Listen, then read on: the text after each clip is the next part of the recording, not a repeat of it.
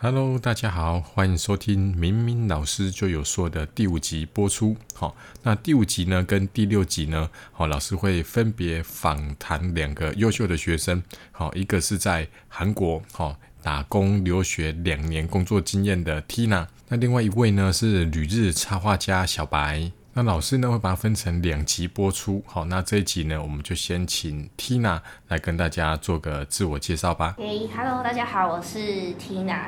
那我之前是二零一八年到韩国去打工度假一年的时间。那呃那时候也不是在在疫情之前前一年二零一九年的时候，大概七八月的时候回到台湾的。那这一年其实有很多很多不一样的事情，然后也有蛮多很特别的事情可以跟大家做分享。那也有很多问题，大家会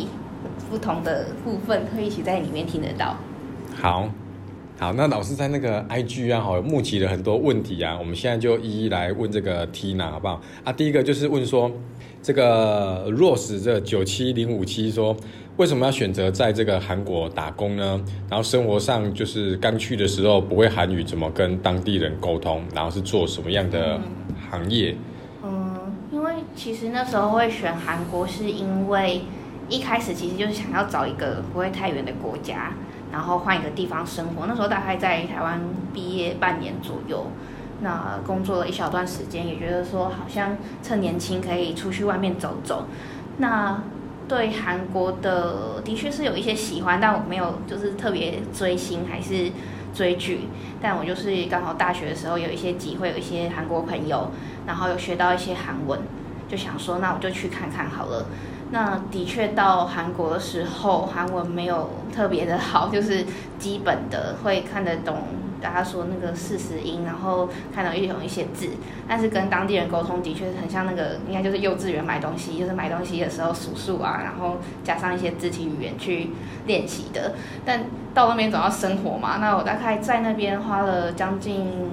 一个月的时间，就在当地的旅行社有找到一个导游的工作。那那时候其实遇到最大的瓶颈还是韩文的部分，因为就是要直接遇到。韩国的司机啊，韩国的餐厅，那一开始也是跟着大家学，就是从一句两句不会的，然后再慢慢累积累积，因为为了生活总是要总是要过下去，就会开始累积一些生活中常常用到的字，然后让自己的韩文能力是，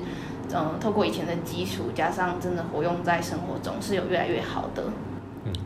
哎，那我很好奇哦，就是一开始你就韩语真的不太 OK 的时候，他为什么会录取你啊？嗯，是你的美色吗？还是那个？没有，就是记得我算是蛮活泼外向，但是哦，因为那时候我主要接的客人的族群是欧美跟菲律宾的客人，然后他们都是英文系国家，所以因为我英文本身还蛮算擅长嘛，就算是不要说母语啦，但是工作上是没有问题的，就是在沟通上，所以我那时候基本上是用英文。取要说取胜嘛，就是英文还是很重要，就是可以帮助自己在工作上加分。所以那时候英文讲的蛮好的，然后搭配一些些韩文，就是他觉得说哦，你起码不会呃把自己弄丢，就是把自己都弄丢，他就觉得 OK 这样子。哦，好。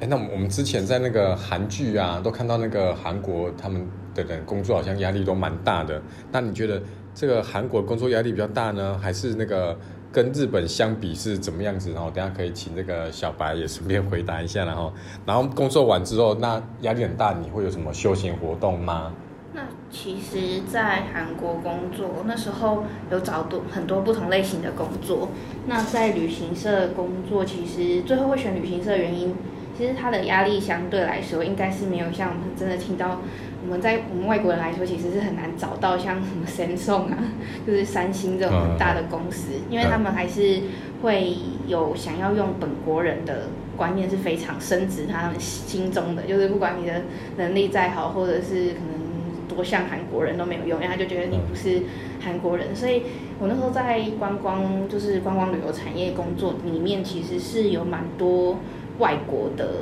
的员工，就是。非韩国人，就是可能不管不论是台湾人、香港人，可能其他国家的人都有，但是是那个环境是比较舒服的。但我面试中也有去过一些像有时候像 Airbnb 或者是一些韩国当地客服的公司，那的确压力上会蛮大的。就是去的时候就感觉一种，就是看到那个 Running Man 他们去 那种面试啊什么的，就是会压力上面会蛮大的。哦，对啊。可我们看那个日剧啊，感觉好像日本工作压力也蛮大的，对不对？小白讲一下。这部分呢，就是我觉得有一个现象比较有趣，就是因为包含之后，就是我我也是在日本待一年嘛，那这部分我这一年期间，就是也蛮多朋友会去日本找我。那其实他们来的时候就不一定是假日嘛，因为通常一个假期可能拍五到七天左右。那有一个现象是非常有趣，就是每一组来的朋友都会问我说：“哎，他们是每天都在喝酒吗？”因为在台湾的习惯，我们可能都是周五下班或者是周六。周日可能就比较少，因为就隔天要上班，那个心态就比较不一样嘛。那他们来日本的时候发现，哎，怎么每天晚上就是都有人在喝居酒屋，全部都是对，然后已经八九点了，怎么还在喝？喝完了这一坨再喝，再喝完之后再去吃拉面，嘿嘿，做一个结尾，这样他们日本的习惯。之前看那个啊，他们日剧说啊，如果是没有去居酒屋刷的话，直接回家是很丢脸的事，是吗？就是你就整个黑掉的，就是哦，就很不礼貌，啊对他们来讲的话。所以，如果那个算是上司哦，没有说结束，对前辈或主管来讲的话，他们就是没有。通常他们就是可能会续个两三三团这样，然后可能到吃拉面做一个 ending。最后一定要吃拉面，对，不能烧烤，对不对？不能就是拉面，好吧？就是对我遇过蛮多次的，对，对，或者说像之前我们在工作，有时候可能老板就会休休假的时候带我们去可能唱 KTV 这样，然后已经唱到两三点，你想说差不多可以结束了，没什么可以歌可以唱，走吃拉面哦，你想怎么这么晚还有拉面店？就是就是有二十四小时这样，一定要结束那个拉面。所以所以你觉得这些都是因为工作压力很大就对了。我觉得他们这样其实压力也没有，就是可能这个。交际应酬还是哦，还是对，因为毕竟你是跟上司嘛，跟同事，也不是说跟朋友那种有差别这样。对，因为平常看到的话，应该主要是跟同事或老板比较多这样。对，就会觉得说，哎，下班好像不能好好放松，还要去。对对对对对，所以人家说日本很拘谨，就是这样子。真的蛮拘谨的。哎，那有没有那种老板或上司他不喜欢交际应酬的，然后大家都狂去应征，就是。也是有，可是我觉得真的比较少数。比较少数。对对对，因为就算老板可能没有那么喜欢应酬，可能可能你的前辈如果他很想要，你又要就是你然后他约你去，你又不去的话，这样就他会显得比较。啊，是什么时候会开始约？就是比如五点下班，或三点就开始约。一早的时候就先一早一早约要去哪里，因为要先定位。一啊，一见面就要先约，就这样啊。或者是他们是直接会跟你讲说今天，哎，不要说今天好，就是说可能。明天就是在哪一家居酒屋，他会先定好，还不让你选哦。对对对，就直接说啊，明天下班后那里集合。对你，他虽然就是表面上问你说要或不要，可是你敢说不要吗？这样对，就是还是有一些我觉得小地方，对，注意。啊，这在韩国也会这样子吗？下班后的文化？其实就会那种，就是刚刚很像，就是那时间就会调好，就会说哦，这礼拜六，嗯，在哪个地方。然后就已经约好了，就他都已经订好，所以你也不得不去。但很长也是都是吃两团三团，很常见。就他们韩国人也超会喝的，就真的是那他们的下班可能也是七八点之后就一路。但他们 ending 比较不一样啊，就是日本吃拉面，韩国很喜欢吃烤肉，都知道，对，一定要烤肉烤到底，然后哎。终于可以休息，真的都会到三四点跑步。因为他们好像夜生活真的从十一点后才开始，因为在韩国又日照有时候是比较长的，天亮的天哎把天暗的很晚，对啊，然后就就是可以整个时间拉很长，就是白天上班八个小时，可能后面就是聚餐要八个小时。可是像韩国他们都喝那个真露啊，真露酒精浓度很高哎，那这隔天怎么上班？他们还是他们都会准时隔天出现在那里喝海带汤，喝解酒解酒意，他们那个解酒意超夯的。啊，对啊，日本日本也有。他讲到这些这些趴的时候，我突然蛮有感的，因为我们就是在日本有个忘年会，其实有点像是那种尾牙，然后新年会那种部分，然后。那那一次蛮印象蛮深刻，就是真的是那天晚上，就是你知道平常看起来非常震惊的，不管男生女生哦，彬彬有礼的哦。那时候那天晚上真的大家就是大露本性，你也看到他喝多醉哦，醉到可能走不出去。可是隔天上班呢，他就是非常准时的抵达那边，然后看起来像是昨天什么事情都没有发生一样。而且因为在日本工作的话，因为像。可能在台湾我们就十点上班的话，可能大家都是压十点嘛，那或者说可能就有个五到十分钟的宽宽松期嘛。可是在日本的话，比如说你十点上上班的话，你就是九点半，你一定要到。你九点半没到，你就是迟到。嘿，而且他所谓的十点上班是指你十点就是正式开始就是工作嘿。没有让你那边吃早餐哦啊，还是说什么还瞧什么的对对对对对，哦。那那那前一天晚上喝烂醉，就是的那个在那边跳舞什么的，啊，会把它拍下来给他看吗？应该也是会啊，可是就是他们可能就是，我觉得可能跟他们的文化什么还是有关系。我觉得他们已经蛮习惯这种就是默契，就是可能疯的时候大家会一起封，那隔天好像就大家大家就又很对正常你虽然握有那些照片，可是你也不会就拿出来说，哎，哎，你看他昨天那么丑态对那样子。哦，就大家就有一个心照不宣说啊，就是那对，是大就是那家都就是在会这样开，心的时候的事情，嗯然后这时候就可以不用拿不会变成一个黑历史这样子。对，那可能就是他们看他们的交情啊。哦，好，好，下一题啊，那个 C O Q S 啊，哈，他问说韩国真的男女不平等很严重吗？嗯，韩国男女其实韩国男生的大男人大男人主主义真的非常重，就是大家都会说哦，觉得欧巴很帅之类的，但其实，在韩国生活中。呃，那个不平等是一个，就是人家会说那个天花板的概念很重，就是你会看到所有的主管啊或老板啊都是男生，然后你在工作中，也许他们都会表面说哦都好好的，都好好的，就是很尊重你跟你聊天，但是他们其实在工作分配上，你会很明显的会感受到自己不是拿到一些很重要的工作，就是可能就是呃最一般，然后大家都做一样的事情的工作，对啊，然后其实生活中有些，因为身边会有一些情侣嘛，因为我有些可能台湾的朋友有，不管是在那边有呃男朋友，或者是嫁到那边或在那边结婚的。呃，男女都有，但是其实他们最常还是会说到，哦，就是韩国男生很难沟通，就是明明一件很小的事情，然后想要让他认错，基本上是不可能的，就是他会觉得就是他都没有错，然后他就是只是是生活习惯不一样，或者是背就是文化背景不一样，对他们会有这种很深很很深的概念。嗯。然后就是因为我有男生朋友是到那边结婚，就等于是跟那边的韩国女生结婚，然后他们就会觉得说，就是要把老公捧成天，但是台湾男生其实没有那么嘿，就台湾男生还是很好的，就是他们会觉得有点呃，就是啊会有点害，也不到害羞了，就会觉得有点不好意思，就是他们会可能帮老公洗脚啊，哦。这是很常见的，就是什么什么要就是做一些很对对，就是端盘子也好，或者是早上就是要准备好一桌的早餐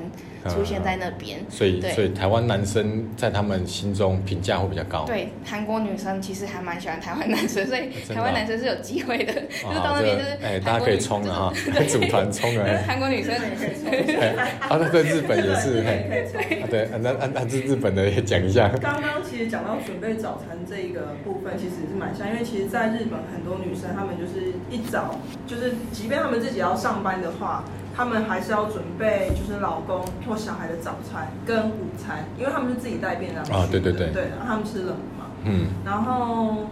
这刚刚讲到那个交友部分，我也听过一个日本的朋友，女生，她她也是说，哦，真的很羡慕，就是台湾的男生，就是嗯。很体贴啊，很温柔，可能一些小动作，比如说开车门啊，或者说嗯，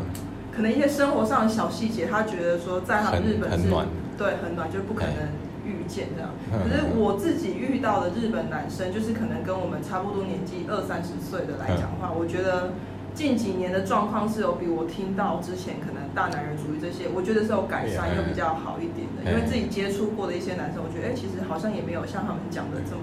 大男人这样。，哎，对啊，所以以前就是那种大男人主义很红，所以那个那个那个我的野蛮女友那种电影就会特别卖座，因为就是一个反反差，差哎，就是大家都觉得可以把他们心目中的那种发泄出来的那种感觉，他们对那个台湾男生的评价真的超高，就遇到台湾男生就会很想认识。嘿，哦，很好，好，那我们来看下一题啊哈。好，这边那个 H U I 啊零六零九说啊，韩国学生是不是真的都补习补到半夜的那一种啊？啊，因为之前听说这个补习班，好，这个我说明一下啦，就是他们就是升学主义很重嘛，所以他们的教育部就下令说，补习班好像只能营业到十点，就是不准他们补太晚。然后很多补习班就是没有办法，他就只好先把灯关起来，然后偷偷在里面继续上课，或是等那个稽查的人走了再开灯继续上课这样子。那这部分就是因为他们韩国好像毕业之后啊的梦想都是要进入到那种大公司，对不对？LG、三星那一种大公司，所以他们即使升学压力比台湾应该会再稍微重一点点呢。然后这部分看这个 Tina 有没有什么什么看法？其实韩国，嗯，大部分我认识的是大学生比较多一点点，但他们的升学压力，就是听他们讲，真的是蛮重的。因为对他们来说，他们有一种，嗯，觉得说，如果今天大学没有考好，我就是这辈子可能 就是没有对，就会觉得好像也不知道毁了，但就会差非常多，因为他们想要进去的公司都。不会，就是很难有机会可以进去。那其实像在韩国有很多大学，他们都是财团，就是可能的话，Samsung 支支援这整个大学。像那个最有名的成成均馆大学，它就是三星集团整个灌入资金，就是他们那边的学生一毕业就是可以入到，就是到三星集团的里面去工作。所以就是大家会很想要进入到那个学校，但是要进入到那个学校，在升学压力真的会非常大。他们除了说哦补习班。为了要躲避可能政府的管制，就是熬夜，然后开开小灯念书。但其实最常见的还有就是他们还会在补习班附近租那种很窄小的房子，就是可能人家看到那种蜗居，就是一个床，然后一个书桌，里面还塞一个厕所，但可能没有到一平，就只有你人躺进去的那种大小。然后他们一待就要待好几个月，就是整个要到考完考试。才能够离开那边，而且很多人是有点像以前传统那种进京赶考，他们都会到首尔，这样子，对他们都会到那个首尔去考试，但他们可能是从来自其他县市啊，那种釜山啊，或者是一些小地方，他们都会到市中心去考试，所以他们就在那边才有最多的资源，可以考到很好的大学。对对对，听说那个叫考试院呢，对，叫考试院，就是住的地方，哎，还专门有一个名称，为了那种房型。对对对。在日本应该也差不多吧，对不对？大学的话，我之前有接触过的大学是有讲说，跟我们台湾比较不一样的地方，就是说我们都通常都是大学毕业后，可能才慢慢开始找工作。那在日本的话，他们其实，在大三的时候就开始要面试，然后会有蛮多教授或者说公司去他们的学校面试，看有没有上。所以，嗯，等于是他们在大三的时候，其实就是要去。取得这个工作机会，那大四的话就是可能去那些公司开始实习。那如果 OK 的话，就是毕业后就是正式进他们的公司工作。对，然后他们的工作态度跟文化其实跟我们这边也是有点不太一样，因为他们也是像刚刚那个 Tina 有提到，就是说可能当然不是说大学考不好就完全 O U T 的那种感觉，可是就是好像就是你取得这张门票，就是那一个机会是蛮重要的，因为。如果你这次没有表现好的话，可能你相对你找到的公司没有那么好的话，你之后要跳的话，其实对他们来讲是有难度。而且其实我身边蛮多日本朋友，他们其实有时候就是年轻一代的啦，他们其实蛮不喜欢这种工作压力，所以他们还蛮多人是会选择那种兼职打工的。嗯嗯。就是时薪比较起来的话，可能他会觉得说那个压力没那么大，然后工作时数也没有这么的长，因为他们加班文化也是蛮可。哦，哎，那我那问一下哦，像台湾这几年流行斜杠嘛，自媒体什么 YouTuber，对不对？对。那那他们日航应该也是会有开始年轻人会有这种想法，说啊，我干嘛一定要去那种大公司工作？我也可以当这种就是创作者啊，然后也是一样跟就是就是做 YouTuber 啊，然后赚很多钱啊，像那个韩国那个企鹅妹，他们会不会有觉得说，哎，那我就是跟他一样？就就好啦，就一直是靠人家抖内赚很多钱，何必那么辛苦去工作？但他们年轻人会有这种流行这种想法吗？其实还是会有哎，因为他们还有另外一个文化，就是他们的 K-pop 嘛。那所以其实有很多年轻人会，就是可能国高中就是为了要准备那种，应该类似不能说是选秀，但是有很多大公司会有一些机会，让他们有一些展露的。也是机会，然后他们就会想要去做这些事情。那也有很大的族群会想说啊，我就不要，嗯，不一定要念一间，就是拼命念书。他会很想要成为一个 idol，或者是嗯，要说 YouTuber 也很多。就是像韩国有很多那种，就是吃播，那个吃那种什么，就是打，就是也是吃拉面也好啊，或者是很辣的东西。其实很多会因此在上面嗯红，然后赚很多钱，嗯所以最近他们在升学的部分有慢慢调整，但是爸爸妈妈给他们的压力是可能是蛮大的。哦，对啊，在传统，因为他们还是我觉得韩国是一个相对传统的国家，嗯嗯他们很常会把孩子送到国外去念书，是很嗯就好像是一个基本要做的事情。嗯如果孩子能够去美国，或者是去他们很常去什么关岛，反正就去一些哦澳洲哦很多，因为他们就觉得说把孩子送到国外就是一件很厉害的事情。哦，这啊相相对起来，台湾的父母好像有比较开放一点点呢、好像比较不会觉得说，哦，你就是一定要给我考上国立大学，就要给我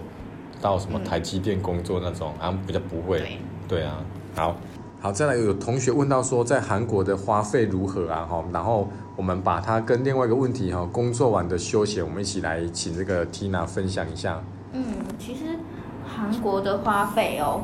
因为我自己以前也是在台北念书，我觉得跟台北其实没有差到非常多，最多多一点点吃饭的，就是吃饭钱的确比较贵一点，因为你可能要出去跟，因为会有很多聚餐啊的机会，可能那些吃饭的费用会比较高，但是其实在住宿跟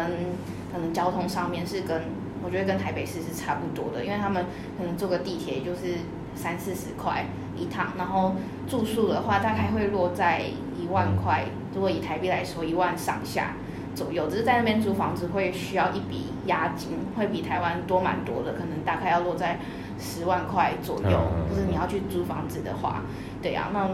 之前我们有在那个寄生上有那边看到那种半地下室的的房子那那种房子其实就是押金会比较低，然后所以其实会蛮多人会想要去选那样的房子的，因为就觉得说啊，反正我也是在那边住一段时间，那也不想说生活品质一定要多高，因为大大部分时间也都在外面，就会想要去选那样的房子来住，只是会就是有一些可能习惯啦，会觉得说会不会比较闷，或者是比较哦，那那不好的真的会像电影里面演的，就是身上会有个味道吗？就是穷人的味道这样。穷穷酸味道，嘿呃，还是还会可能可能有一点发霉的味道之类的。哦哦，因为比较潮湿，，对，因为买不起除湿机那。蛮就是那个蛮实际的，就是真的会有一点可能霉味之类的。嗯之前也有朋友住那样的房子，也有去看过，就没有到不好，可是就就像台北就像很常下雨的地方，会有一种发霉的感觉。对，因为韩国他们薪水比较高啦，所以物价也比较高，正常。啊，你有没有算过，你这样平均一个月就是食衣住行娱乐这样加起来，给这个听众一个大概的数字我觉？得如果是很，如果比较就是有时候在家里煮饭的话，一定会比较省，可能真的是落在就整个加起来，可能就是含房租大概生活开支可能落在两万到三万之间嗯嗯是可以解决，然后可能他们的薪资大概落在六万左右。对，那可能比台北赚的，因为台北可能生活开支要花个两万块，一万五、两万，所以可能还是会留比较多的钱，是这样子的。哦，对啊，因为休闲、嗯、可能也就是出去吃饭啊，然后嗯很常去，他们很喜欢去咖啡店。哦，对啊，那是一个韩国的文嗯化，每天都要喝咖啡，所以那是一个开支啊。哦，对对对，那那那小白日本呢？因为大家都下班后那个刷团，对，刚刚讲到那个下班后刷团，我想问一下，那那个都是谁买单呢、如果是像刚刚说的那种忘年会的话，基本上都是公司嘛。那如果是私底下聚餐的话，有时候是可能看一下那种公司的一些经费，可是大部分还是自己花自己的钱。我都要自己出，这等于是你不能拒绝，然后又一定要去，要花自己的钱，这样。是也是很干扣这样。哦哦，那很那很辛苦而且哎。日本的花费，我觉得其实是蛮算高哎，因为如果是以我那时候当时的那个交通费跟餐费来讲，我觉得真的是算高。因为像我那时候的每天的电车费哦，嗯。一趟单趟，嘿。那就换算台币要一百了。哎，对，那如果餐费的话，可是我是自己煮比较多啊，因为真的是相较起来自己煮的那个费用会拉降降低蛮多。那如果你都是餐餐吃外面，然后只是吃一般的嘿。拉面那一种，可能嘿。最便宜的七八百日日币换算下来，可能也都要两哎三百。对对对，对，哦，那也算是蛮高消费的。而且他们的早餐也不像我们有什么而美那种，就是连锁早餐，所以我连早餐就是也都要自己自己煮。准备。啊，如果是便利商店的那一种呢？便利商店也可以买，可是就是真的是换算下来都是几百块、几百块，就是不可能像在台湾可能五十元就可以一杯奶茶给你喝汉堡这样。对对对，哦，因为之前去日本会买他们便利商店的早餐也不错哎，哦他们对连那种炸鸡或什么都有。对，就是是蛮方便，因为可能他们没有那么多像我们早餐店那么普遍。嘿，可是整个餐费加起来，我就觉得蛮贵。但我比较幸运一点是，我那时候租的房子是我在大阪嘛，然后大阪的行情大概四到六万的日币。嗯，啊，不过当时是因为我我那个老板他有认识的朋友，所以我当时是用两万八千日币，然后含水电这样，哦，所以就是整个是有差，嗯差异就拉大的，OK 然后品质也还不错。还不错这样子。那我们今天就谢谢这个 Tina 跟小白的分享。那感谢各位同学听到这边。哦，这是专门为高中生设计的音频节目，有学长姐聊科系哦，老师也会介绍一些好书，或者跟大家闲聊。那也有像今天的人物专访。那如果你是在 Apple Podcast 收听的话呢，记得给老师五颗星的好评。你也可以留下你的评论或者是疑问，老师会在下一集的节目里面呢，哦，帮你解答。那为了增加跟听众互动的机会，哦，你也可以宣传你的社团活动，你也可以告白，哦，你也可以发泄，请你把你的声音档，哈、从 IG CMMATH 好、私讯给老师，老师也会在下一节节目中帮你播放出来。好，那今天的节目就到这边，我们下一集节目再见。